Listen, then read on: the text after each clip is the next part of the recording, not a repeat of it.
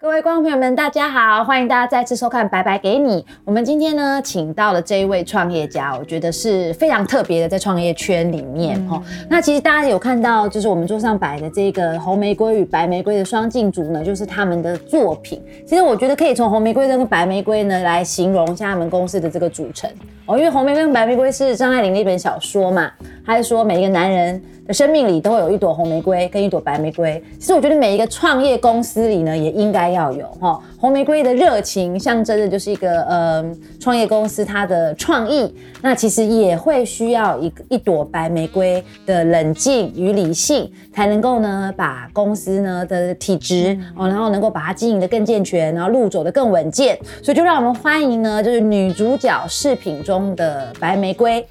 泰莎，谢谢谢谢谢谢白姐。嗯，我们可不可以先跟所有的观众朋友介绍一下，就是女主角饰品是一间怎么样的公司？嗯。好，呃，各位观众大家好，我是女主角饰品的共同创办人，我叫泰莎。呃，女主角饰品是一个就是我们以故事跟文案为饰品做价值的饰品品牌。那一开始呢，我们先从批发饰品开始，那渐渐的从二零一九年开始，我们有能力做更多的原创商品，到现在，那我们其实会在每一次一次一季的上新之中，为他们谱写故事的内容。比如说，我们曾经做过，呃，以民国，呃。初年的留学生为背景的德先生与赛先生的这个系列，嗯，那或者是我们曾经用非常有趣的武侠的主题做了一个侠客行的系列，然后到最近我们在做的一个叫玲珑阁的系列，都是先用故事的内容来做发想，以这个故事的内容我们来寻找适合的商品。然后不管是从批发的，还是从原创商品，或者是跟设计师合作，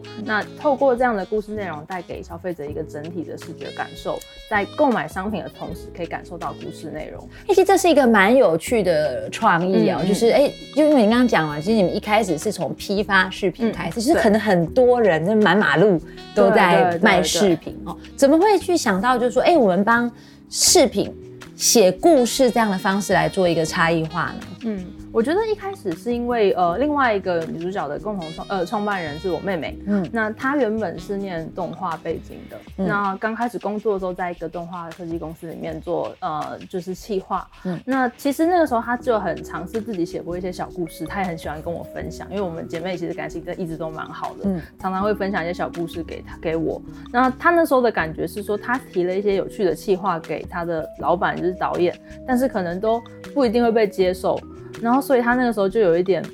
那我写的故事真的没有人喜欢吗？真的没有人看吗？那我要不要试着用我的方式让别人看看市场会不会接受？所以他就先试着，比如说我们先批发一些视频来，然后写了一些内容，然后再试着看看有没有人会愿意买单。然后哎，发现意外的有帮助，再开始做了下一个越来越大的企划。当我们有了能量之后，去继续 move on 出下一个内容的时候，就可以有更多的资源去投注在故事的创作中。所以妹妹她就是一个想要证明自我的一个起心动念去做了这样一个创业。对，那怎么把你也拉入坑呢？呃，情感勒索不是？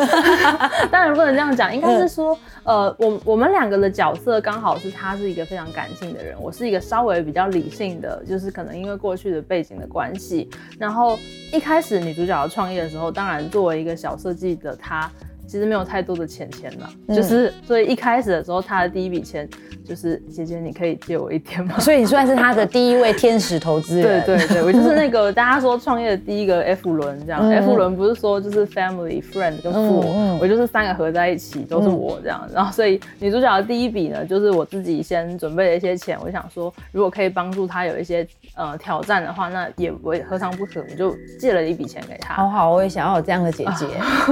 然后。当然，我既然借钱给他了嘛，我就要去看他怎么用这笔钱。所以你不是真的天使，啊 我跟你讲，所以你还是关心他的那个收益。这当然会比较紧张，而且因为原本他也没有财务背景嘛，他然后也不太懂数字。因为我印象最深的是他从小最害怕数学，嗯，然后所以只要有数学的地方，他就会逃跑。我就想说，那我就试着帮他看。所以那个时候我自己原本在公司也上班，所以我早上的时候就去公司上班，然后晚上的时候我就回来看看他做的账。一开始他的 Excel 也就是哦这一条，然后花多少钱，然后卖了几个，然后进多少钱。可是我就发现其实这不是一个很健全的方式，这样，然后就开始渐渐渐的介入越来越多，越来越多，越来越多。然后到他呃女主角的这个品牌开始有一些小知名度了之后，我们离开了原本一开始的虾皮，到了自己的官网上面。那累积了更多的消费订单、客户跟商品之后，就发现其实这是一个很值得分析跟呃寻找里面 inside 的东西。那我自己开始也越来越产生兴趣，所以一直到我知道二零一九年才呃离开了原本的公司，然后全职进入女主角做。我觉得你妹真的很聪明哎，你说她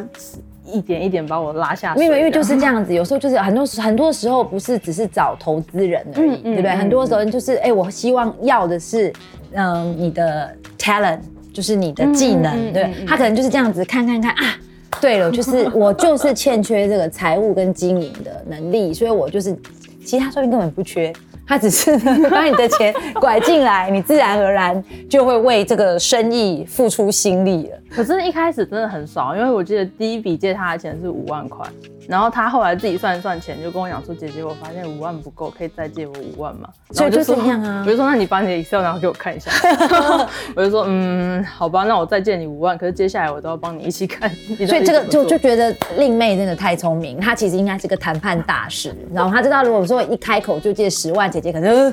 哦没办法，对，先从五万开始，然后主债五万，然后而且姐姐还会觉得说：“对。”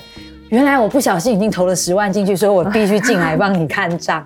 嗯，我觉得可能也有，但是其实自己也是越来越觉得有兴趣。我自己是一个很喜欢做就是假设的人，就是说。做实验的人，就是我先有一个假设，然后我试试看，然后看结果怎么样，然后再做下一个实验。可是尤其是在做电商，更容易有这样的的状况，因为电商其实就是一个反馈非常非常快的内容。比如说你做了两个不同的图，然后你下广告下去看哪一个反应比较好，其实你只要在两天、三天，甚至一天，你就知道答案了。嗯，所以就很像以前在学生做实验室的感觉。所以，嗯，如果回到我们后台去女主角看，你就会发现我们是一个。很实验室的一个运营模式，就大家都很多表格啊，很多数据啊，然后就把尽可能我们把能够数据化的人都数据化。也许没有做到像其他，就是台湾还有很多很有名的电商数据很厉害的，但我们在一个小团队规模四个人的内容下，也可以做得非常的精实这样子。那你认为就是呃，因为毕竟财务这个东西，坦白说，很多人都会觉得哦，这好难哦。嗯，我觉得很多。呃，念那个商学院会计跟统计都被当掉。嗯，那就你你认为就是你在这整个呃跟妹妹一起创业的过程里面啊，嗯，就财务对于创业哦它的重要性，你会怎么样去给有兴趣想要创业的人做建议？嗯，我觉得要讲的是，因为我其实自己的背景也不是财务的，我是念公共卫生的。嗯，然后我是在创业的过程中才试着去学到底怎么样去做财务，然后尤其是公司的管管理这样。我觉得从公司的财务管理的话，在小的规模的时候，最重要的真的还是掌握现金的状况，因为你其实很很多人会讲说财务三表，可是其实真的在创业的时候。你如果没有财务的背景，你怎么知道财务三表到底？你连做出一个表都做不到，嗯嗯嗯，那怎么办？那其实最关键就是你能不能够掌握你现金支出的状况。我觉得这是最最重要的事情。因为我们自己现在也有一些设计师的小朋友们，想要试着放大自己的规模，但是他不知道从何开始的时候，他可能甚至连他买了很多材料进来，那花这些材料花了多少钱？然后这些材料如果停在库存那边，没有被转换制作成商品。然后没有被卖出去，其实都没有办法换成现金。然后再来是，我觉得在电商的上面很重要的是三个分析。三个分析，第一个是流量分析，就是你的网站上面到底流量从哪边来。嗯。然后第二个很重要的就是商品分析，你的商品的毛利结构如何？什么商品比较卖？这是两个面向，一个是它本身的成品结构，另外一个是它那。在订单的表现如何？那最后一个就是客户分析，你现在有这些客户他的行为，你有没有掌握好？其实这几个都是蛮重要的一个环节，不单单是财务现金本身，而是你你要从这几个不同的分析内容去看公司目前现在的运营的状况。那你都用什么样的？因为听起来好复杂哦哦，而且你又说你们公司其实。人不多嘛，应该现在这些东西就是你自自己在做嘛，对对？那你要怎么去管理啊？哦又要管顾客，又要管流量，又要管你本身的商品，哦，那这这你怎么样去管理他们？哦，我觉得这一定要归功于今天的这很重要的主角，就是当然我们刚刚其实在前面先谈了很多了，就是 Excel 真的是一个。非常非常重要的神器。耶，创业一定要会用 Excel，真的真的一定要会用 Excel，因为我自己过去的背景可能在一些比较大的公司，然后这些公司不管在刚刚很多分析上面都会有一些既有的系统，你可能比如说你亚平，你用 SAP，你用 Oracle，你用什么很厉害的系统，但是你出来创业的时候，你会发现没有任何系统可以帮你。你只有一，因为你买不起啦，你 SAP 就那没有百万，那个 那是不可能的。嗯，对。然后这是光是 ERP 的部分就是这样，然后你你其他部分在，因为还有很多 CRM，就是客户的分析啊，你要使用到那种就是订阅制的系统，其实也不是小公司马上就能承担得起，而且很复杂，其实，而且相当复杂，而且那些功能是不是你现在就需要的？我觉得这也是要打一个问号的。所以我觉得关键是让你先掌握了我刚刚讲的这几个类型的分析里面的最基础。的内容之后，你其实用 Excel 就可以建立一个很基本的模型，然后用这个基本模型不断去累积你的内容跟资料，其实就很够用了。嗯，那有些人就是 Excel 白痴哎。像你，因为你刚才讲你不是财务背景，对对不对？那你怎么样？就是在呃，你开始呃加入了这个经营团队，然后呢开始去 hold 那个财务跟营运，然后逐你如何逐步的去建立起你所谓的就是 Excel 的这些表单？嗯，我觉得前提第一个就是，比如说我们刚刚分几个讲嘛，我们刚刚讲流量分析，然后商品分析跟客户分析。嗯，呃，我先讲客户分析好，这个比较好理解。嗯，因为所谓的客户分析，不外乎就是你现在的整体的网站里面注多少注册会员，这你一定知道这个数字嘛。嗯，那这些注册会员里面，是不是全部人都有买过？嗯，有些人可能没有，假设只有三分之二人买过。那你就知道有些这两群了，然后再来买过的人，他一定还会有买了几单，或者是他累积消费金额多少，这也可以被分出来。所以先把你要分析的这些东西先做一个初步的分群，做了分群之后，你再去思考时间的维度，他们在什么时间下的订单，嗯，他们在最近的两个月有没有下订单，他们最近的一个月有没有下订单，其实这个都是可以被分出来讨论的，嗯，然后我觉得是要定期的去 review 这些数字的状况，然后讨论数字的变化。其实是一件很重要的事情。定期是这怎么定？天、一周还是？我觉得要看你的事业的内容跟你创业的项目来讲。因为对我们自己电商来说，好了，我们是我们自己团队是以周为单位，就是每一周礼拜一到礼拜天当做一个单位。嗯。然后礼拜一的时候大家都在做 data，礼拜二做周会的时候 review 所有 data 的内容。嗯，对。然后所以我们就会在礼拜二的时候讨论前一周七天的变化。大概是，可是像下广告的话，因为下广告下去，就像你刚刚讲嘛，它你一张图跟两个不一样，你要去比较，它可能就是当下就就必须要 data 就要能够做决策。嗯，是这样没错。可是我觉得是。呃，它会分成是说，你现在讨论的是一个全团队的经营会议，还是在广告会议上面的差别？嗯，因为如果我们是全团队在讨论经营会议的时候，你那呃，你的会议内容就会包含产销人发财啊，你今天进货销货多少，然后行销这边预算用了多少。然后人大家出席的情况，然后开发的话是买了多少材料，嗯，然后跟现在财务现金水位的状况，所以在这样的比较大的会议之中，我们就会用以周为单位去 review 整个状况。嗯，那至于每一个广告本身当天的变化，其实呃负责广告的同事在当下他可以做一个判断，判断完之后，整周的最后统计的一个数字就会是他要 report 给整个全 team 的人了解说怎么使用。所以你等于说也把你就是对于这个数据。然后就 Excel 的使用是让它是整个公司对都有去呃拥抱这样的文化，对对对，我觉得公开透明，然后大家互相了解数字的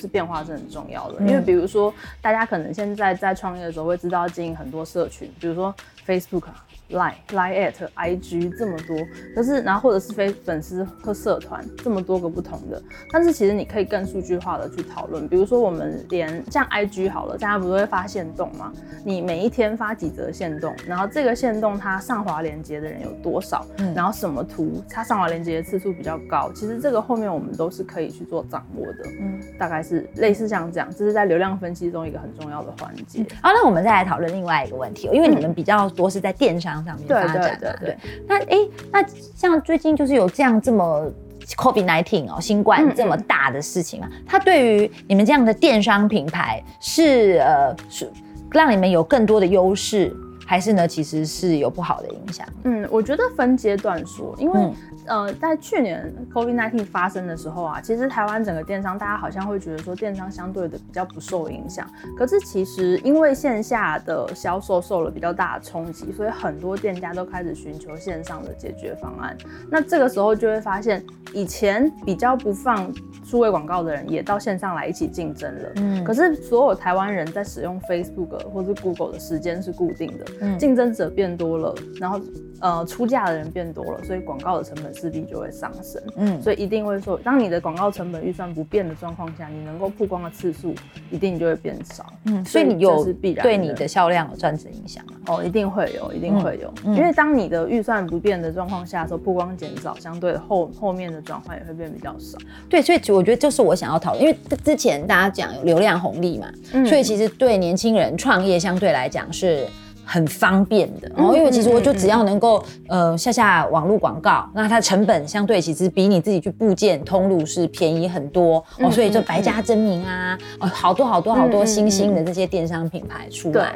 那像现在我们先不要说 COVID 造成那个呃等于说网络上的竞争者变多。然后呢，以至于网络广告变贵。嗯，我们光是讲说最近大家都在讨论的，就是目前什么，嗯，这些社群平台，Facebook 啊、YouTube 啊，他们触及率创新低。没错。嗯，然后是，然后这怎么办？嗯，我觉得关键在于先有有两个两个回答方式，就是说，如果你的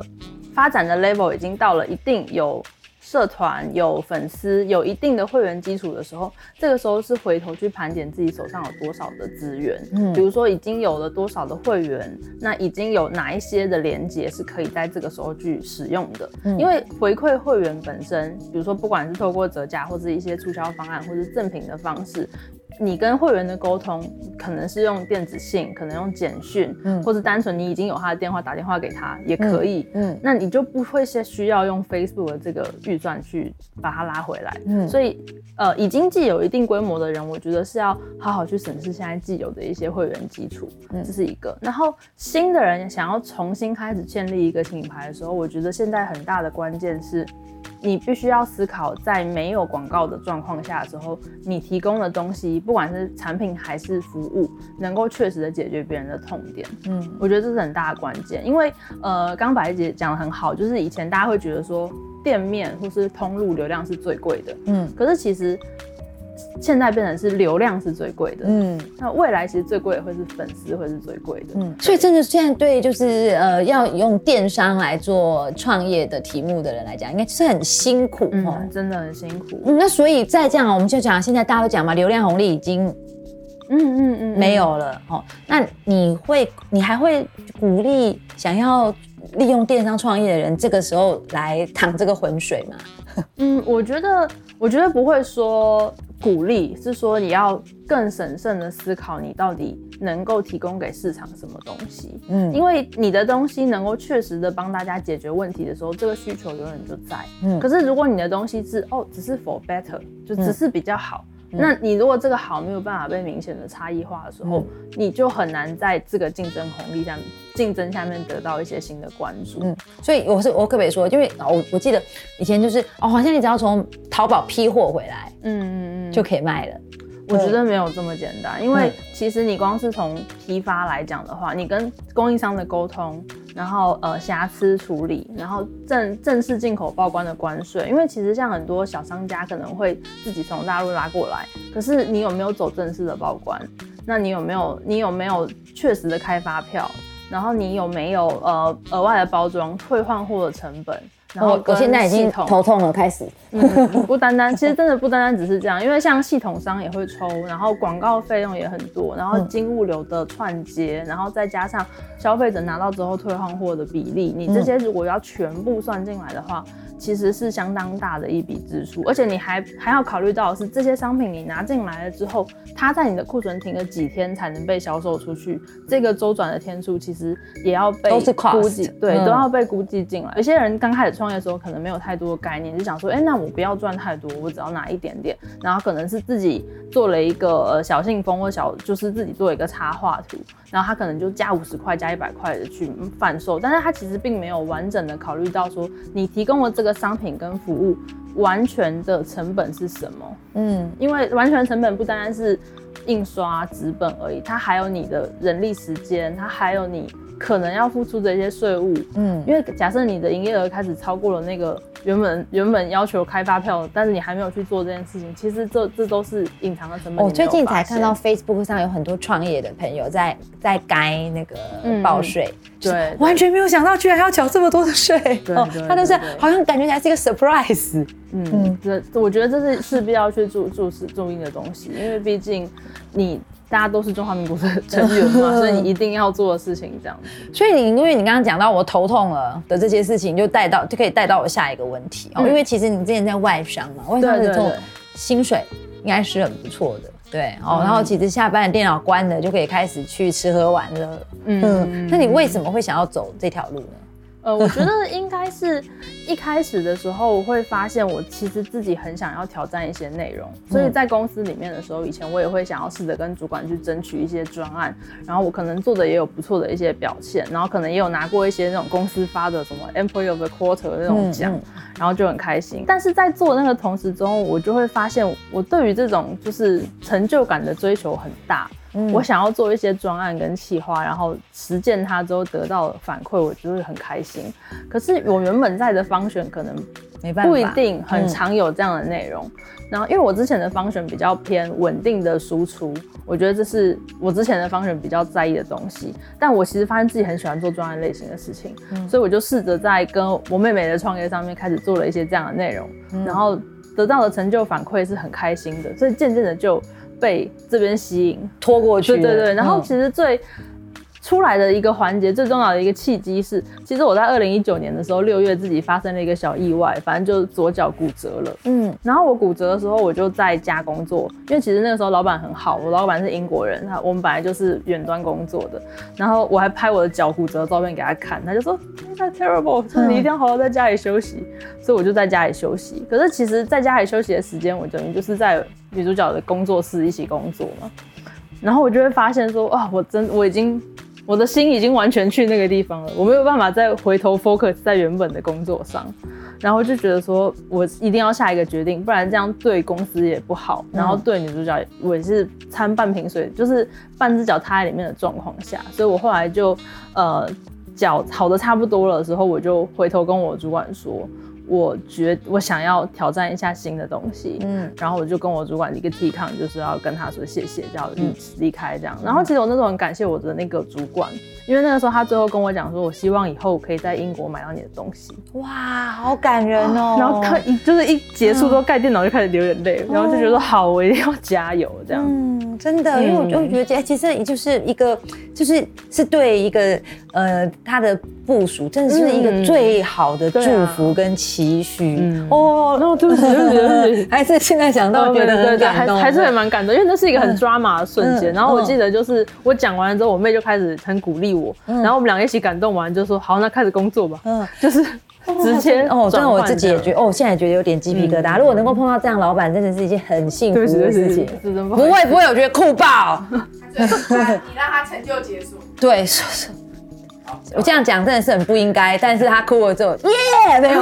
开玩笑，开玩笑，对对对，蛮感动，很久 没有回顾那个那个瞬间这样。那哎，我觉得你的父母啊，也是应该就是心脏很大一颗哦，因为就是两个女儿都在创业，而且两个女儿其实是栽在一间公司里面。对对。那他们怎么样去看待就是你们的这个创业呢？哦，我觉得我们父母对我们非常支持，因为其实父母对我们公司就是目前的创业是参入的非常的深的，嗯，就是因为呃，他们其实两个也已经都退休了嘛，那其实退休的父母来讲也没什么事做，然后他们两个自己待在家里，其实蛮容易吵架的，然后所以后来我们就是等于是让爸妈一起加入我们的事业里面，所以其实女主角的很多。呃，包货啊，拣货啊，其实是我爸妈现在在帮我们。他们就每天早上悠闲的吃完早餐，然后看股市，然后看完股市之后，中午之后就是再来办公室来，然后我们就把今天的负责订单给他们，他们就会帮我们做包货拣货。需要给薪水吗？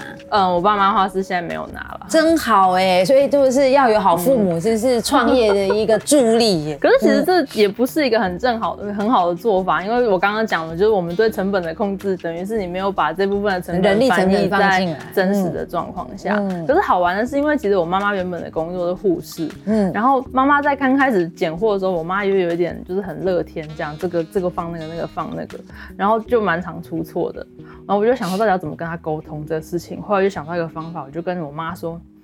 妈，你以前当护士的时候，医生开药的时候，医生说开一颗跟三颗的药，你放一颗，你会给他两颗吗？他说不会啊，医生说一定要三毒五对啊。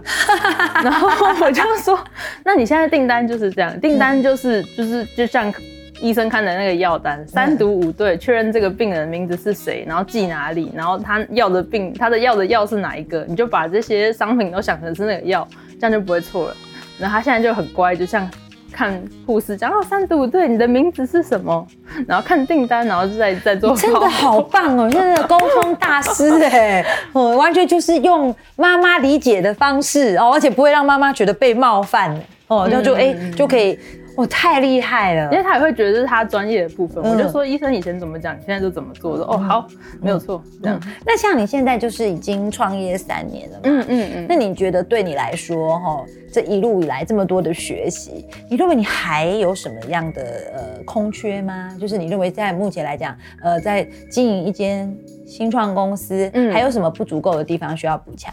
我觉得对我自己个人来说的话，应该是在个人。不能讲个人品牌，而是说我想要提升自己在个人专业度的呈现。因为过去呃我们自己品牌比较多露出的是我妹妹，她可能在故事行销跟外貌或者是在呃设计上面比较被大家看到。可是其实我们做了蛮多蛮深的一些分析的内容，其实没有被分享出来。所以接下来回到我自己本身的话，我可能会针对这部分有一些跟大家的分享，比如说在呃电商的分析上面啊，客户分析啊，流量分析这部分可以跟大家。分享一下我们的经验，这样，这是我自己接下来想要呃深入的地方。哦，那你今天真的是太好了，我们又是命定的相逢，因为就是真的非常欢迎你可以来工作生活家的社群去做分享。因为第一个你是 Excel 大师，因为其实我们其实就常常在我们的社团上面去分享，就是呃，因为其实 Excel、PowerPoint 就只是工具，对，然后最重要其实是要你要有场景。对哦，那就是这个工具怎么去搭配你工作的场景，嗯嗯，让你的工作可以事半功倍。没错，哦，那其实我们就可以把你当成是一个这个呃创业界的呃一些呃场景的一些分享，我们诚挚的邀请你来，然后希望到最后就是机会。很多不会有不会希望到最后有机会，我们已经诚挚的邀请你，所以是希望你给我们机会。好的好的，那我们今天哎就是能够邀请到泰萨才。也是提醒呃所有的观众朋友，当你今天在创业的时候，嗯嗯嗯，你可以自己不懂，但是你一定要像那个泰莎的妹妹一样那么聪明，去去把一个就是懂营运、懂分析、懂财务。这样子的一个合伙人然后，把他带进团队里面来，那才有可能把你的创业公司的体质是越经营可以越稳健。嗯嗯。那也因为这个非常的难得，所以我要帮我们工作生活家社团的伙伴们呢，来呃问几个问题。好，第一个问题就是，其实你的这个合作伙伴哦，也很难，嗯，因为呢是。最亲密的家人，对，所以你们一定会在这个经营上面发生一些理念不合的，嗯嗯，我了解牙齿都会咬到嘴的嘛，何况更何况是两个不同，就算是姐妹也会，然后又又牵扯到生意，对，哦，有时候可能哦压力好大哈，但你你怎么去处理这样的一个呃生意里面的冲突？呃，我觉得目前为止的话，其实我跟我妹吵过最大的一次架。不是公司的，应该说也是公司的事情，但不是什么经营上面的事，而是倒垃圾这件事情。公司的垃圾，对，就是公司的垃圾谁丢？嗯，然后可能因为以前自己外商吧，所以就是。都觉得有阿姨丢，然后冰箱打开永远都有可乐啊，然后冰箱打开永远都有牛奶啊。然后真的，我跟你说，这也是我最大的困扰。我也很怕有一天我离开微软之后，就会去冰箱找可乐跟牛奶，然后发现啊没有了。对，然后就是你你去哪里都有人帮你照顾的好好的，可是当你开始自己。就是创业之后，你就会发现一切都没有，都是你自己。然后常常可能同事离开之后，我们两个就是还要去刷马桶啊，打扫环境，因为想要给团队们比较好的工作环境。然后就会觉得为什么我要来做这件事情？然后为什么我要到乐色？然后所以因为这件事情，我们有时候吵架。可是其实他回到。呃，因为它其实反映的是公司的行政这边没有没有被比较好的管理，所以才发生这个事情。所以我们现在回到这，就是这个部分是我们的解决方案，就是我们在每个礼拜二的，就是周会的时候，我们就还会有一个是检查垃圾袋有没有买，检查卫生纸有没有买，检查什么，这样它就被写在工作上面。因为虽然它是小事，但是它又回归到说你有没有把公司的行政体制把它建立好。哦，所以就是你等于是又兼了总务，对对对对对。哦哇，那你真的是那个，就是等于说你你妹妹就负责呃卖梦，那你负责把所有的梦想后面的这些。现实的东西都要把它搞定。我觉得是我们互相分担，因为他也有分分担一些一部分，然后我们也会跟大家团队们沟通值日生啊这种方式做。然后我觉得我们现在目前为止是因为刚好我们两个刚好他比较偏感性，我比较偏理性嘛，所以在遇到比较重大问题的时候，我们就会看这个问题的本身性质比较偏哪一个，然后由那个人做决定这样。那目前我们两个还没有遇到过非常大的争执，大概大概就是。那我可不可以说，就是呃，其实呃在创业者。呃，和和伙伴关系其实就是要把呃 R N R 分清楚哦，大家的执掌的范围，然后然后能够充分的、透明的去沟通，然后呢，能够把所有的工作项目其实是很明确的把它定义出来，然后可以被检讨的，就比较能够去减少冲突的发生。对对对对。哦，OK，那好，那第二个题目呢是这样哦，就是对吧？这就是呃女主角视频，嗯，起家是因为。呃，有很多很多动人的故事嘛，然后用这个动人的故事带出这些美丽的饰品。这些故事是怎么样去发掘出来的？嗯，这些故事本身一开始是我们大家有一个 brainstorming 的会议去提案，然后我们团队人我们有一个云端的表单，大家就是你平常想到的有些好玩的东西就可以上面写。然后当我们真的要开始一个新的计划的时候，我们就会去看这个表单里面找。但是我们要开始一个新的计划的时候，不单单只是觉得它好玩。它有很多要考量的内容，嗯，比如说我们会分成几个层次，第一个是这个它有没有吸引人的外外貌，外貌是指说我拍摄的时候这个主题能不能够吸引人家眼球，嗯，然后第二个是它能够搭配的商品是不是符合现在我们消费者想要的这个。内容，然后消费者想要什么内容，其实就可以从过去的订单资料去分析什么样类型的耳环他们喜欢。嗯，因为像我们自己卖饰品的话，我们就会把场景分成四个场景，就是呃最简单，我们是 A 等级，叫做上班上课。嗯，然后第二个等级是出游，然后第三个等级是约会，就是当有一个男生视角在看你的时候，你希望自己是什么样。嗯，然后最后面 D 就这个等级是宴会等级，就是他可能耳环非常大，然后强调自己个人很华丽。特色，所以就会分 A 到 D 的这四个等级，那其实我们就会去看过去的订单分析中 A 到 D 的比例大概是多少，然后我们在每一次的新的故事内容中跟商品的上架中，会去思考说我们这些的配比是多少，哪一些比较能够实际上带来转换，哪一些是希望大家有更好的点击率。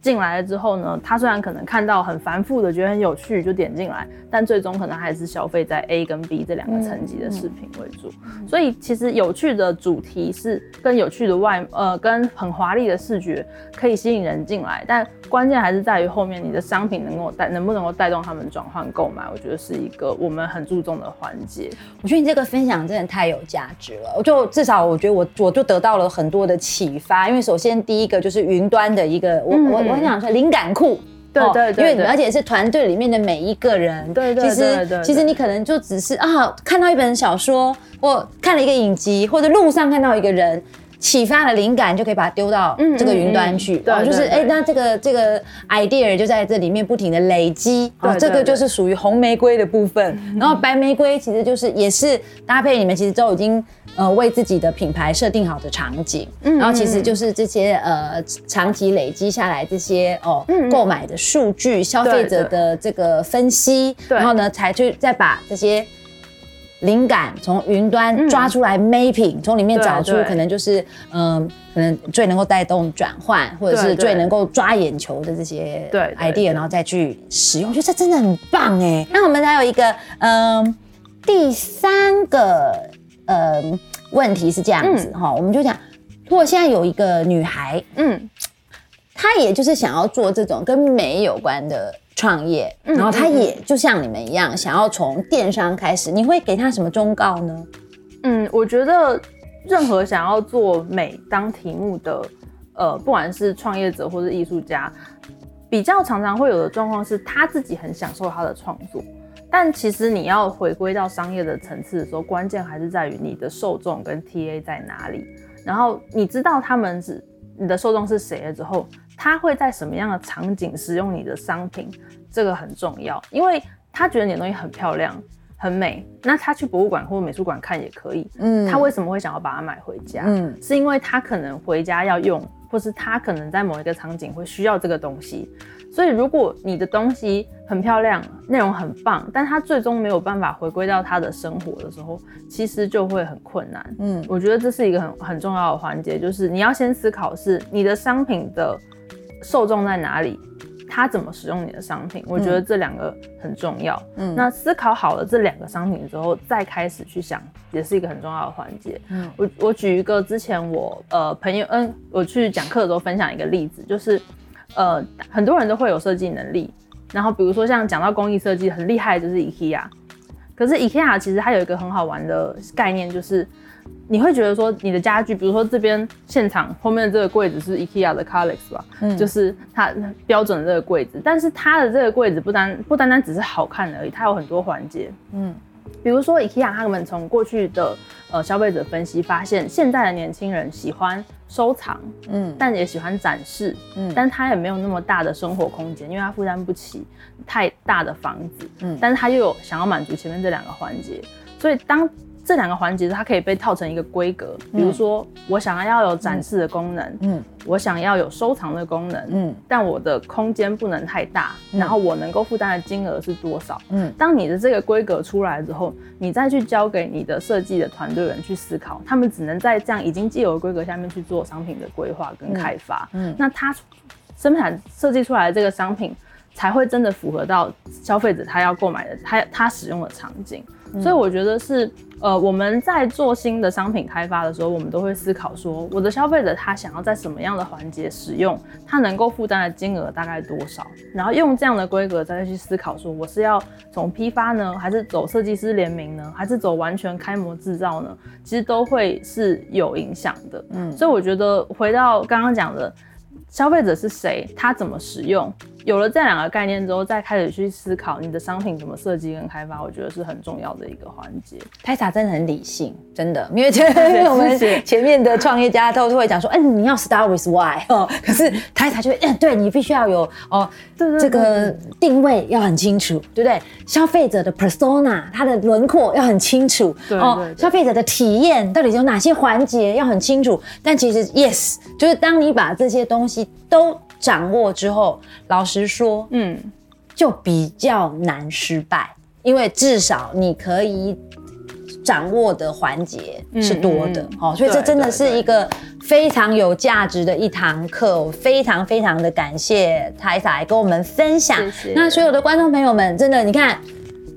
我们在帮各位找了越来越多的专家进入工作生活家的社团里面，所以我们欢迎，希望大家呢能够加入工作生活家的社团。如果你今天对于就是呃创业，特别是创业的呃公司，它应该如何营运，要注意到哪一些财务方面的呃一些知识，还有就是说这样这个。